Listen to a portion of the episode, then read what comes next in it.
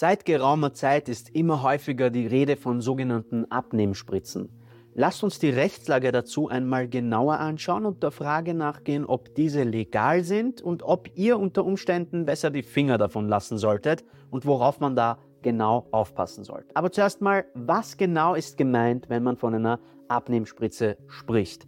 Einfach gesagt ist sie ein Medikament gegen Übergewicht, das in Form einer Injektion verabreicht wird. Sie enthält Wirkstoffe, die in der Regel das Hungergefühl reduzieren und so zur Gewichtsabnahme beitragen sollen. Das Versprechen ist verlockend, eine Spritze pro Woche und schon schmelzen die Kilos ganz ohne Diät oder Sport. Und weil diese Spritze durch Leute wie Elon Musk und Kim Kardashian immer bekannter geworden ist, steigt nun auch die Nachfrage danach. Konkret heißen die bekannteren Präparate Saxenda, Vegovi, Ozempic oder Metformin. Was aber jeder wissen sollte, solche Präparate sind in der Regel rezeptpflichtig. Sie müssen vom Arzt verschrieben werden. Bei der Entscheidung muss der Arzt dies auch genau und richtig abwägen. Primär sind diese Präparate auch dafür gedacht, Menschen zu helfen, bei denen es kaum andere Auswege gibt. Das Ganze ist wohl eigentlich auch für Diabetespatienten gedacht. Zur Orientierung hilft dir auch der Body Mass Index. Erst ab einem Body Mass Index von über 30 sollte die Spritze überhaupt erst angedacht werden. Also erst ab Fettleibigkeit bzw. Adipositas. Also erstes Takeaway hier,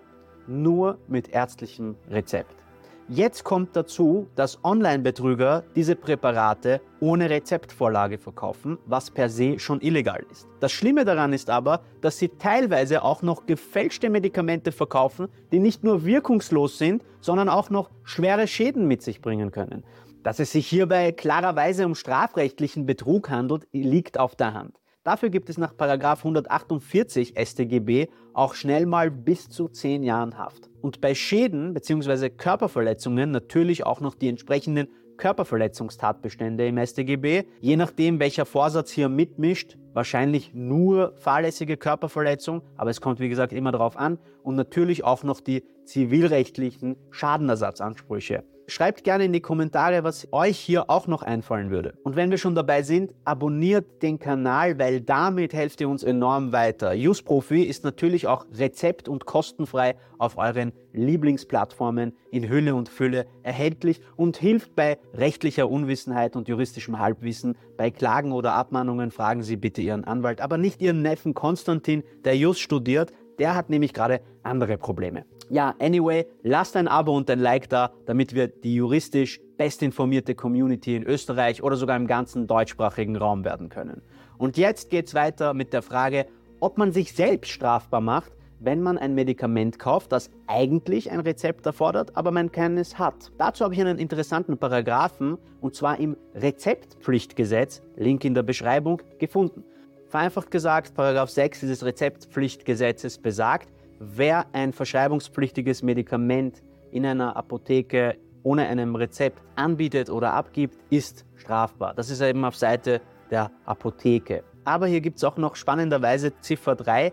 Wer zum Zwecke eines unbefugten Arzneimittelbezuges ein Rezept fälscht oder verfälscht oder mit einem Ziffer 4 mit einem gefälschten oder verfälschten Rezept in einer Apotheke ein Arzneimittel bezieht oder dies versucht, begeht, sofern die Tat nicht den Tatbestand einer in die Zuständigkeit der Gerichte fallenden strafbaren Handlung bildet, eine Verwaltungsübertretung und ist mit einer Geldstrafe von bis zu 3600 Euro zu bestrafen. In dieser Bestimmung hat das Gesetz per se mal nur den Verkäufer bzw. Abgeber im Visier. Schauen wir aber in Absatz 3, so lesen wir folgendes. Wer ein rezeptpflichtiges Arzneimittel außerhalb einer Apotheke erwirbt, ist nicht strafbar wegen Anstiftung oder Beihilfe zur Übertretung einer nach dem gerade beleuchteten Paragraph 6 Absatz 1 Ziffer 2. Damit ist gemeint, dass Arzneimittel, die der Verschreibungspflicht unterliegen, grundsätzlich nur in Apotheken zur Abgabe bereitgehalten, angeboten oder abgegeben werden dürfen und dagegen verstoßen wird. Das ist also grundsätzlich mal keine strafbare Anstiftung oder Beihilfe